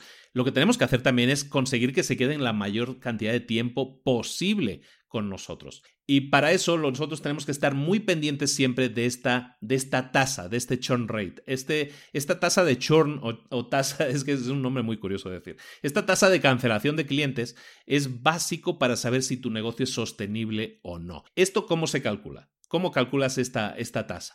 La tasa la calculas como el número de suscriptores que pierdes cada mes dividido por el número total de suscriptores que tenías al inicio de ese mes. Por lo tanto, ya ves que tienes que llevar estadísticas y control de los usuarios que tienes, los usuarios suscriptores que tienes cada mes. Entonces, por ejemplo, si el, al inicio del día 1 de junio tú tenías 100 clientes, 100 suscriptores, y cuando acaba junio, no sé qué hemos dicho, junio, julio, ¿no? Si el 1 de julio tú tenías 100 clientes, el 31 de julio tú tenías a lo mejor 95 clientes. Eso quiere decir que has perdido 5 clientes. Entonces tienes dos números ahí. Primero, los que has perdido, 5. Y también tienes otro número que son los que tenías al inicio del mes. Entonces tienes que dividir 5 entre el número total que tenías, que eran 100. Entonces 5 dividido entre 100, ese es el churn rate, que sería un 0.05. ¿De acuerdo? Sería eh, eso traducido a porcentaje, sería un 5%. Entonces, ¿a dónde voy con esto? Lo ideal es que la tasa de cancelación de clientes esté rondando precisamente ese 5%. Si puede ser menor, mejor. Hemos comentado, en el episodio anterior había comentado de una empresa de flores que se llama H Bloom. H Bloom, por ejemplo, tiene un churn rate, tiene una tasa de pérdida de clientes del 2%. Es decir, cada mes pierde solo el 2% del total de clientes que tenía al inicio del mes esos números son muy, muy buenos. Eso quiere decir que están dando un excelente servicio. Porque el churn rate, la tasa de cancelación, depende mucho del servicio que estés dando. La gente lo encuentra caro o barato según el resultado que le esté dando. Y si alguien lo encuentra caro es fundamentalmente porque no le está sacando partido y probablemente se borre del servicio. ¿De acuerdo? Entonces, siempre que la tasa de cancelación esté por debajo del 5% o rondando el 5%, más o menos, dejémoslo ahí, estamos bien esos números son buenos. Cuando no estamos cuando no estamos en esos números, imagínate que tengamos una tasa del 20%. Tú me podrías decir, eh, pues que nosotros iniciamos el mes con 100 clientes y ahora solo tenemos 80, pero son 80 clientes, he perdido 20, sí, pero sigo teniendo 80, es que eso no es bueno. Eh, sí, está muy bien, evidentemente, sí está muy bien, pero si tienes una tasa de, de pérdida de clientes del 20%, significa que cada mes tienes que volver a invertir dinero, acuérdate del ejemplo que decíamos antes, tengo que invertir 500 dólares en captar nuevo cliente. Es decir, para volver a estar donde estaba el mes pasado, tengo que invertir dinero. Porque si no invierto dinero y si mi tasa de pérdida de clientes es del 20%, quiere decir que si en julio eh, tenía 100, ahora tengo 80. Eso quiere decir que en agosto tendré, tendré eh, un 20% menos, es decir, 16 menos de los 80, ¿no? Entonces ya serían 66, eh, ¿no? Y si eh, me voy a ir a septiembre y a octubre y a noviembre perdiendo cada vez un 20%, me voy a dar cuenta de que antes de que llegue fin de año ya no tengo empresa. Ese es, esa es la clave y esa es la explicación de por qué hay que estar muy pendiente de la tasa de cancelación de clientes en un negocio de suscripción. Porque revertir la situación, te digo, si tú tienes una tasa del 20%, quiere decir que de cada 100 clientes, 20 se te van cada mes. Y eso es muy preocupante porque tienes que recuperarlos, tienes que invertir dinero para igualar la situación en la que estabas el mes pasado. No para crecer, para igualarla. Por lo tanto, y el resumen de todo este numérico, de esta diatriba numérica que te estoy dando, es que tienes que estar muy pendiente de esa tasa para que sea lo mínimo posible y para eso invertir tiempo, calidad y dar el mejor servicio posible a tus clientes para que no tengan ninguna razón para irse. De esa manera, no solo estás eh, ahorrando dinero a la captación de clientes, sino que estás aumentando tus ingresos mensuales. Porque se, está claro que tú vas a invertir cada mes en captar nuevos clientes, pero si los nuevos clientes que captas lo único que hacen es cubrir espacios vacíos dejados por otros clientes, tú siempre vas a tener la misma cantidad. En cambio, si tú consigues que tu tasa sea muy baja, pon que tú captes 10 nuevos clientes cada mes y cada mes pierdes dos nuevos clientes. Es una tasa del 2% si tuvieras 100. Entonces pierdes dos clientes, pero ganas 10. Eso quiere decir que tienes una tasa positiva. Cada mes estás creciendo un 8%, 8 nuevos clientes. Eso está bien, eso está bien. Pero si tú tuvieras una tasa del 20%, quiere decir que pierdes 20 clientes cada mes. Si tú ganas 10, entonces tus números ya no son buenos. ¿Por qué? Porque pierdes 20 y ganas 10. Es decir, cada mes netos estás perdiendo 10 clientes. Eso quiere decir que si tenías 100 clientes, en 10 meses ya no tienes empresa. Eso es básico, estar al pendiente de eso y es la clave de que un negocio sea viable, como decíamos antes con la viabilidad, y sea eh, posible escalarlo o tenga una, tenga, tengamos conciencia de que ese negocio va a tener futuro. Y eso siempre lo hacemos estando muy, muy pendientes de estos números. ¿De acuerdo? Eso es lo que yo te quería comentar fundamentalmente en cuanto al apartado de números. Hay, hay, más datos que te puedo hacer. Podemos profundizar mucho más, pero tengo la idea de que a lo mejor estoy perdiendo a mucho oyente porque no se están enterando, porque cuando son números es mucho más fácil hacerlo visualmente. Si fuera necesario incluso, y si hay suficiente interés, podemos hacer un, webinar, un seminario gratuito dentro del canal de YouTube, en el que mediante vídeo va a ser mucho más fácil explicarlo con una hoja de cálculo o algo así. ¿De acuerdo? Bueno, el siguiente punto que teníamos que tener en cuenta, uno era conocer nuestros números. El segundo punto que tenemos que tener en cuenta es que tenemos que saber manejar nuestro flujo de caja. De lo que vamos a hablar aquí es de un problema que puede ser grave si no lo manejamos correctamente. El flujo de caja, lo hemos venido mencionando en varios puntos de, estos dos episodios, eh, se refiere a lo siguiente, se refiere a que tenemos que siempre tener dinero en caja, fundamentalmente. Y, por qué es peligroso eso en, en este caso? Si en principio siempre la gente te está pagando y todo eso. Bueno, pues es peligroso porque como nosotros estamos dando un servicio que se expande por meses y con suerte por muchos años, cuando damos un servicio que se expande normalmente lo cobramos más económico. Es decir, si a ver, ¿cómo decirlo? Si tú eh, te compras un coche, un coche te va a costar eh, 10 mil dólares. Pero si yo alquilo un coche o contrato un servicio de suscripción por el cual me dan un coche cada mes, yo no voy a pagar 10 mil dólares cada mes. Es de lógica, ¿no? O sea, lo que haces es eh, pues, dividir el dinero que te cuesta el, servicio pues, durante los meses, ¿no? El tema también es que tú para captar un cliente te gastas dinero. A donde voy con el tema del flujo de caja, que tenemos que tener cuidado con el flujo de caja, es lo siguiente. Tenemos que estar siempre pendientes de que lo que el dinero que ingresamos cada mes no sea menor que el costo de mantener nuestro negocio funcionando o el costo de adquirir nuevos clientes. Todo eso son partes del mismo costo. Si yo los ingresos que tengo por mi suscripción son menores porque me estoy gastando mucho dinero en captar nuevos clientes, por ejemplo, puede llegar un momento que mi negocio deje de funcionar. Si yo no puedo mantener esa situación durante dos, tres, cuatro meses, es decir, estoy apostando fuertemente a la captación de nuevos clientes, entonces me gasto mucho dinero en publicidad y entonces el dinero que me llega por las suscripciones, aunque está bien, y es buen dinero, no me sirve para cubrir todos los gastos que tengo, entonces puedo poner mi negocio en peligro. ¿Cuándo sucede esto? Sobre todo en los arranques de las empresas. Eh, hemos creado el concepto, hemos creado el arranque del, negocio de suscripción, pero necesitamos usuarios, necesitamos clientes. Entonces invertimos muy agresivamente en ese tipo de, campañas para captar nuevos clientes, damos, damos descuentos, damos regalos del primer mes, todo eso que hemos estado hablando. Y claro, eso nos afecta económicamente porque estamos gastando dinero en publicidad estamos gastando, estamos regalando incluso nuestro servicio el primer mes y eso a nosotros nos cuesta dinero, mantenerlo encendido. Ese negocio tiene que funcionar. Entonces ahí hay un problema de cuando llegamos a esa, a esa masa crítica de clientes, cuando llegamos a ese punto de equilibrio. Es algo que hay que tener mucho cuidado. Por lo tanto, los crecimientos tienen que ser mesurados porque puede llegar un momento que nos quedemos sin dinero. Y entonces, aunque la idea era buena, aunque el negocio estaba bien planteado, nos quedamos eh, con, la, con la cara de tonto porque nos quedamos sin dinero para mantener nuestro negocio funcionando.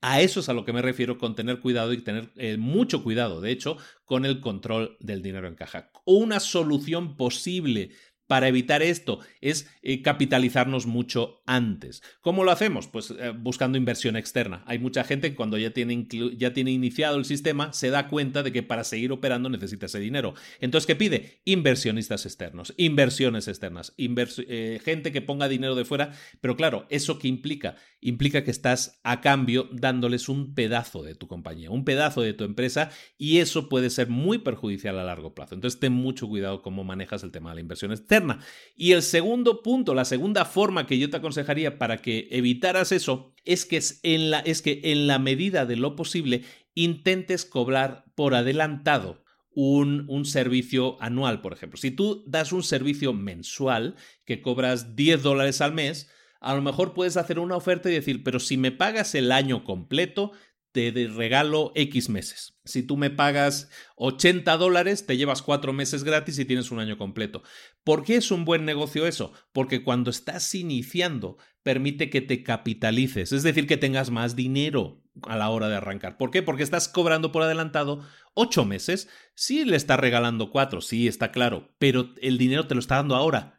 Y esa es la gran ventaja. El dinero te lo está dando ahora y te está dando ocho meses por adelantado. Es como si tuvieras ocho usuarios de, de, golpe que te estuvieran pagando mensualmente. Entonces, claro, al cobrar por adelantado, aunque tú regales, pero sea de aquí a un año, cuando seguramente las cosas estén mucho más estables, estás consiguiendo ese dinero que te va a permitir arrancar y mantener la empresa abierta en estos momentos en los que estás acelerando muchísimo en la captación de prospectos. ¿De acuerdo? El siguiente punto, ya estamos terminando, es el de que entiendas la psicología de cómo funciona todo esto. ¿Qué es entender la psicología? Entender la psicología es fundamentalmente conocer a tu cliente y saber lo que espera. Cosas que espera un cliente en un servicio de suscripción. Pues eh, lo, que, lo que espera es recibir muchísimo, muchísimo valor. Si tú les estás ofreciendo un servicio en el que eh, tú les das 10 veces más de lo que ellos esperarían encontrar, eso es dar valor. Dar valor no es ofrecer un descuento. Dar valor es dar más de lo que ellos esperaban. Entonces, eso tiene mucho que ver con la entrega del servicio. Hablábamos de la calidad en el servicio, de dar un servicio premium, un servicio exclusivo, de dar algo que sea diferencial. Aquí lo estás dando, aunque sea una persona que se haya comprometido a pagarte cada mes, es una persona que también puede decidir el mes próximo que ya no te quiere pagar más. Y en ese caso, incluso tú podrías estar perdiendo dinero. Necesitas que esa persona esté más tiempo. Por lo tanto, necesitas dar la mayor cantidad de valor posible. Por lo tanto, enfócate cuando des valor, cuando entregues el servicio, en dar mucho más de lo que la gente esperaría encontrar. Por ejemplo, Netflix, cuando tú entras, dices, nada, pues entro para, es como un videoclub y habrá tal. No, y cuando ves que hay más de eh, no sé, decenas de miles de películas y series de televisión que no te lo vas a acabar en la vida, eh, eso es dar mucho más valor de lo que esperas, porque realmente es algo que no vas a poder consumir realmente, ¿de acuerdo? Otra cosa que es importante que tengas en cuenta a la hora de conocer a tu cliente es que tienes que apelar, en el caso de suscripciones, tienes que apelar a la parte racional de la persona. Siempre en las ventas se ha hablado siempre de que tienes que apelar a, la parte emocional, ¿no? La parte emocional funciona muy bien cuando haces ventas que son de una sola vez, cuando haces ventas que es alguien que entra, consume y ya. Eso, para eso funciona muy bien la parte emocional, pero para que alguien siga pagando mensualmente, tienes que apelar a su racionalidad, darle una razón para que deba continuar. Esa razón racional tiene que ver con, la, con una forma, tiene que ver con la lógica. Vamos a ahí. Tienes que darle una razón lógica por la cual esa persona tenga que seguir. Tiene que ser algo que, que la gente diga, es que tengo que continuar porque no hay lógicamente otra forma de que pueda conseguir lo mismo que me está dando este servicio. Otro punto importante es que cuando das este servicio, de alguna manera no le estés dejando opción al cliente. ¿A qué me refiero con esto? Netflix, por ejemplo, de nuevo, que lo hemos utilizado mucho como modelo porque es, gran, es el gran modelo de suscripción de hoy en día. Netflix, ¿cómo funciona? Netflix no te alquila películas por separado. Si tú quieres ver eh, House of Cards, no puedes pagarle a Netflix 3 dólares para que te deje ver eso Es decir, o me pagas la suscripción o no tienes derecho a nada. Eso es un ultimátum que le estás dando al cliente. Es decir, estás ofreciendo contenido que o te suscribes o no vas a ver. Es decir, lo podemos llamar el contenido exclusivo. Eso es fundamental también. Ese contenido que es exclusivo se convierte en un ultimátum para la gente para obligarles a decidirse a decir sí, me, te voy a contratar. ¿Por qué? Porque es que si no, no tengo otra forma de ver ese contenido. ¿de acuerdo? Entonces, ese tipo de ultimátums de dar contenidos exclusivos que solo se dan, o servicios también, ¿eh? servicios exclusivos que solo se dan cuando tú estás dentro de una suscripción, es fundamental para que la gente opte por suscribirse y no por permanecer fuera y digo, ah, pues me voy a comprar este curso por separado o este otro. No, no, suscríbete y tienes acceso a 5.000 cursos. Esa es la manera de que tú también consigas aumentar, aumentar tu base de suscriptores. Otra idea importante que la gente le ayuda mucho a, contratarte, estamos hablando de cómo hacer crecer tu negocio de suscripción. Una, algo que ayuda mucho es el, el modelo freemium que se llama. ¿no? El modelo freemium es básicamente dar una parte del servicio gratis y luego, si quieres contratar el servicio completo. ese modelo es diferente del modelo Netflix. En el modelo Netflix, digamos, el que estamos, hemos visto hoy, estamos hablando de que para captar un cliente le dabas el servicio completo gratuitamente durante un tiempo. El modelo freemium te sirve también para para, para, darle valor a la gente, pero no ofrecerles el servicio completo. Si utilizas ese modelo, tienes que tener muy claras las diferencias entre el modelo gratuito y el de pago, y las diferencias entre uno y otro tienen que ser súper atractivas para que la gente diga, no, pues me voy a suscribir. ¿De acuerdo? Eso, por ejemplo, hay algo que una, una empresa que yo utilizo siempre también como ejemplo, porque es la que utilizo siempre, por ejemplo, para crear todas las gráficas, todos los dibujos, fotos que, que tú ves en el podcast, están hechos con una web que se llama Canva. Canva.com tiene el, servicio gratuito, pero luego también tiene un servicio de pago. Eso es un, eso es un servicio freemium. Es decir, tú puedes trabajar con ella gratuitamente, sí, sin problemas. Pero si quieres un plus, si quieres algo más, si quieres trabajar profesionalmente, tiene una serie de características que en mi caso yo sí necesito, ¿no? Porque lo utilizo profesionalmente para otras cosas también, que que ver con, con tema de redes sociales a, nivel profesional, de empresa de redes sociales. Entonces yo necesito lo otro. Entonces Canva me da ese modelo de pago que me da cosas extras que yo necesito y, y, tengo que pagar por ello. Yo así lo entiendo. Pero yo estoy suscrito, yo soy suscriptor de Canva, por ejemplo, y me suscribo porque tengo esas ventajas adicionales. Es decir, el servicio freemium, como un servicio que no habíamos comentado antes, también te puede servir para convencer a clientes de que esa es una buena opción prueban el servicio, no está todo lo que puede hacer la aplicación, pero está la mayoría de cosas, puede trabajar, puede enamorarse, acostumbrarse a utilizar ese servicio y entonces sí, ya pasaríamos a un servicio de pago si quieres más, si no, sigues en gratuito, ¿no? Y luego lo que hablábamos antes, ¿no? De ofrecer una prueba gratuita durante un tiempo, ahora sí a, con el servicio completo, ¿no? Que es lo que hace Netflix. Netflix te dice un mes gratis, es un mes gratis para probarlo, entonces claro, en un mes tú ya te haces de alguna manera, entre comillas, adicto a ese servicio. Lo utilizas todos los días, ves una película todos los días, ves una serie, un capítulo todos los días, o ves una serie completa en un día, que eso también se hace mucho, y eso lo puedes hacer gratuitamente sin pagar absolutamente nada. ¿Por qué? Porque estás en un periodo de prueba que Netflix te regala. ¿Qué pasa? Que durante ese mes tú te has aficionado tanto a los contenidos, has hecho ese servicio tan parte de tu vida que cuando se cumpla el mes vas a decir, bueno, pues lo pago. ¿Por qué? Porque me está dando mucho, ¿no? Esa es la idea de, la prueba gratuita, ¿no? Lo que se llama el free trial en inglés, la prueba gratuita. Todos esos son métodos que tú puedes utilizar, ¿no? Incluso la suscripción pudiera ser un regalo. Fíjate dónde voy. Si tú tienes, estás vendiendo servicios, estás vendiendo productos, a lo mejor tú puedes regalar la suscripción. Imagínate que tú vendes eh, lo que hablábamos antes de comida gourmet, vinos, quesos, y a lo mejor si compras más de 100 dólares, le regalas la suscripción durante un año a tu caja sorpresa por ejemplo, ¿no? O a lo mejor a alguien que se gasta más de mil dólares se le regala automáticamente la suscripción a la caja sorpresa. ¿Por qué es útil eso? Porque te permite correr la voz sobre tu servicio, te permite generar un cliente cautivo, como hemos visto en el caso de la caja sorpresa. Normalmente alguien recibe productos de mucha calidad, se enamora de ese producto y es muy probable que los vuelva a comprar. Entonces, siempre que tú captes un cliente, incluso pudiera ser interesante, tienes que ver los números. Si te salen los números, es interesante incluso que puedas regalarle la suscripción durante un tiempo determinado para que se enamore de tu producto y consuma más cosas todavía que de las que iba a consumir normalmente. ¿De acuerdo? El último punto que vamos a comentar es el de que eh, tienes que aprender a escalar inteligentemente, es decir, aprender a crecer la empresa con inteligencia. Esto está muy basado, muy relacionado con lo que hablábamos antes de la tasa de cancelación de usuarios, del churn, ¿no? La, tasa de churn. ¿Por ¿Cómo podemos reducir la tasa de, cancelación de usuarios? Pues hablábamos de dar buen servicio. Eso tiene mucho que ver con, eh, o sea, el crecimiento de una empresa, y muchas veces lo comentamos como que el crecimiento de una empresa se basa en captar nuevos clientes, nuevos clientes, nuevos clientes. Muchas veces el crecimiento de una, de una empresa se basa en reducir la tasa de cancelación de clientes. Es decir, yo puedo invertir mucho menos en captar nuevos clientes si sé que mi cliente se queda mucho más tiempo conmigo. Es decir, reduciendo la tasa de churn. ¿Cómo hacerlo? Pues mira, algo fundamental. Cuando crees un servicio de suscripción, para que la gente se enamore de tu producto, lo que tiene que hacer es usarlo. Entonces, es obligatorio que te apliques en estos consejos que te voy a dar. Consigue que la gente utilice tu producto continuamente. ¿Cómo? Envíales correos electrónicos, anímales a que usen tu producto. Si es un curso, anímales a que tengan su primera victoria, no que hagan una lección y que consigan pasar un primer test, si eso era parte de tu curso.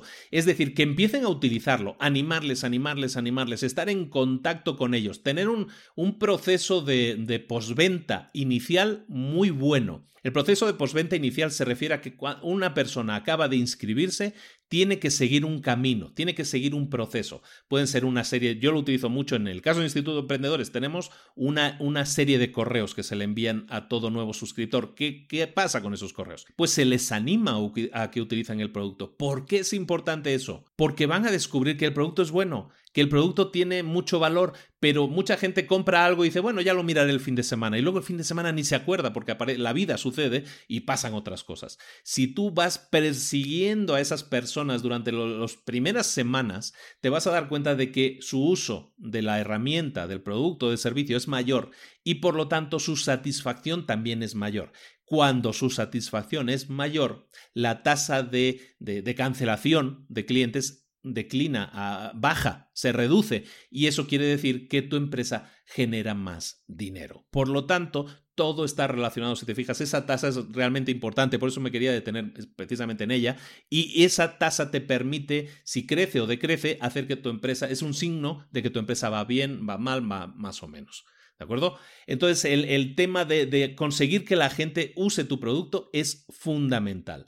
¿No? Que tengan victorias rápidas, que tengas un proceso postventa inicial muy rápido que los ponga a tener resultados muy rápidamente, ¿no? Si es un gimnasio, lo mismo, ¿no? O sea, saber que el primer mes les pongas un reto, les pongas algo que les haga ilusionarse e ir al gimnasio todos los días, eso va a hacer que tengas gente que vaya al gimnasio después eh, durante un año. Pero tienes que esforzarte en que ese primer mes, especialmente esos dos primeros meses, sean especialmente buenos, que obtengan muchos resultados, porque entonces la gente va a seguir yendo. Y entonces como gimnasio, como dueño de gimnasio, te vas a dar cuenta de que la gente dura más, está más contenta con los servicios, los recomienda más y todo eso beneficia a tu negocio eh, de muchas otras formas, ¿de acuerdo? Lo que te comentaba antes también para para poder escalar inteligentemente, si puedes hacer ofertas en las que te paguen un año por adelantado y le haces una super oferta, eso es muy útil también porque te digo, te permite monetizarte y hacer que la gente eh, tenga un compromiso mayor. Eso es importante también decirlo. Cuando tú pagas 5 o 10 dólares al mes,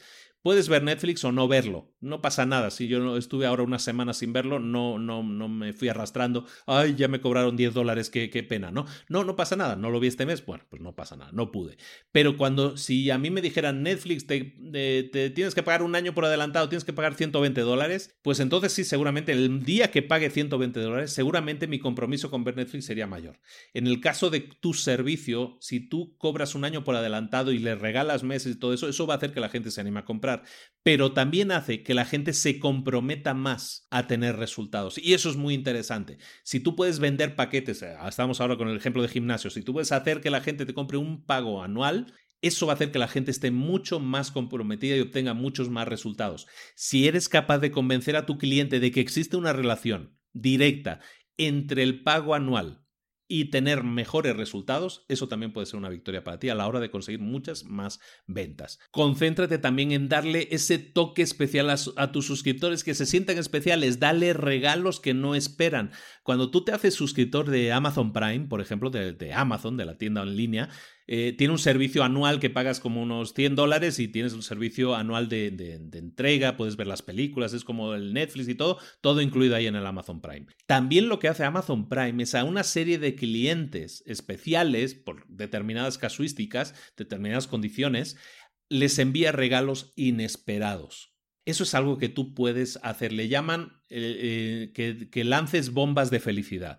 Una bomba de felicidad es algo inesperado que explota y que reparte felicidad. Si tú puedes hacer, por ejemplo, ahora en Instituto de Emprendedores, pues nosotros em, en este final de mes vamos a hacer una, les voy a hacer un regalo, una, una bomba de felicidad inesperada. Ya les he avisado que vamos a hacer algo que ellos no esperan, que no está incluido en la oferta y que creo que les va a dar muchísimo más valor al servicio que están obteniendo. Y eso es algo que no esperaban. Yo no tenía por qué hacerlo, pero lo estoy haciendo un esfuerzo para mí adicional de horas? Sí lo va a ser, pero le estoy dando un servicio de calidad a mis clientes. Ese enfoque es el que tú tienes que utilizar también en tus ya no en servicios de suscripción, sino en cualquier empresa, es de lógica, pero hazlo sobre todo en servicios de suscripción para que el compromiso a largo plazo de esa gente sea mayor.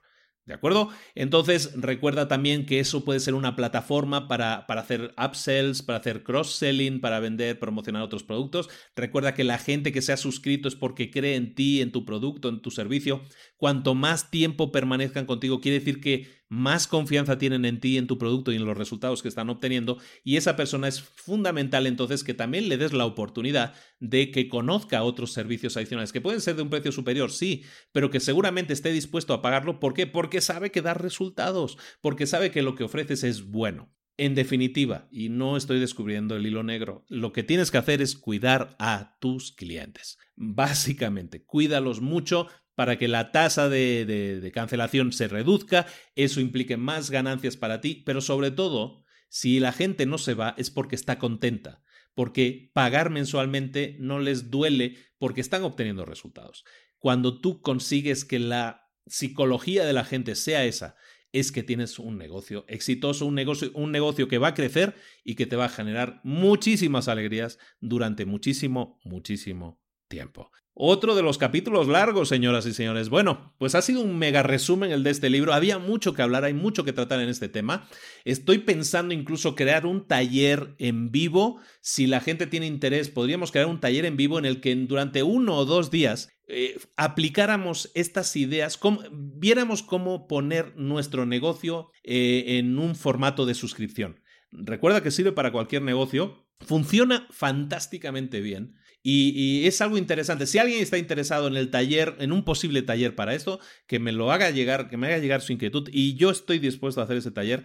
Es un tema que me apasiona, como, como podéis haber visto. Si sumamos un, como dos horas y media hablando de este tema, me encanta. Creo que es el esquema de negocio en el que la gente se debería estar enfocando más ahora porque creo que tiene muchísimas ventajas, como, como he tratado de explicar, y, espero que, os haya gustado mucho. Como punto de partida para decidir si damos un giro o añadimos esta opción de tener un servicio de suscripción a nuestro negocio, yo realmente te lo aconsejo, creo que te puede dar muchísimas alegrías. Muchísimas y muchísimas alegrías y muchísimas ganas a todos.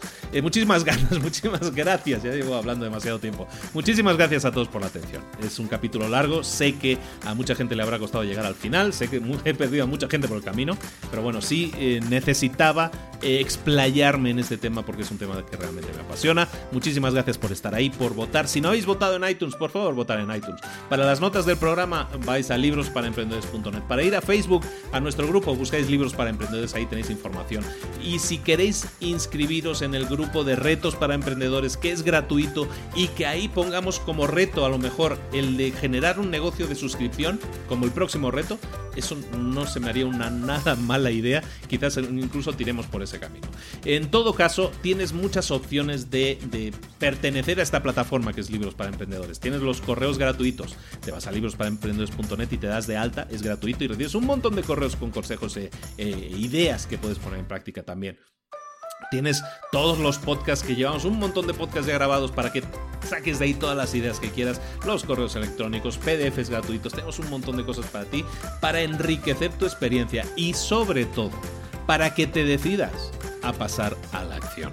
Porque eso es fundamentalmente lo único que estoy buscando que consigas. Pases a la acción, que consigas resultados y que me envíes un correo o que me lo compartas en las redes sociales diciendo, mira lo que hemos conseguido, me atreví, di el paso, pasé a la acción y estos son mis resultados. Muchísimas gracias a todos, un abrazo muy grande de Luis Ramos, nos vemos la próxima semana en Libros para Emprendedores. Hasta luego.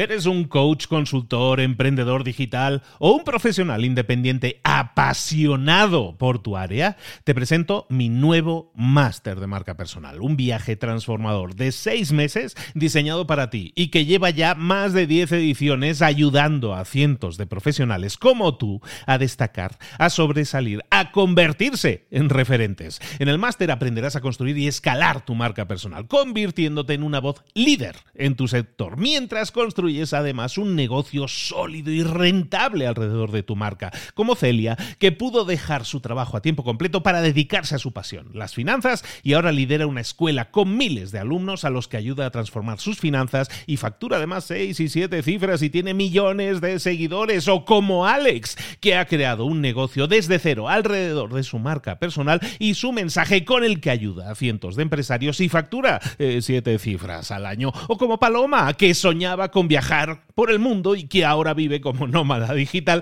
con cientos de miles de seguidores y más de 17.000 alumnos. Gracias al máster, su sueño pasó de ser una idea a una realidad rentable y reconocida. Este es el momento de que tú también dejes tu huella, de influir y de vivir por fin de tu pasión. Visita librosparaemprendedores.net barra marca y descubre muchas más historias de éxito de gente que confió en nuestro método. En junio comenzamos además la nueva generación y añadimos más novedades, más servicios y más soporte que nunca. Únete a la élite de profesionales que ya están cambiando sus vidas. ¿Estás listo? ¿Estás lista para desarrollar tu marca personal y ser nuestra próxima historia de éxito? Pues visita librosparaemprendedores.net barra marca y comencemos.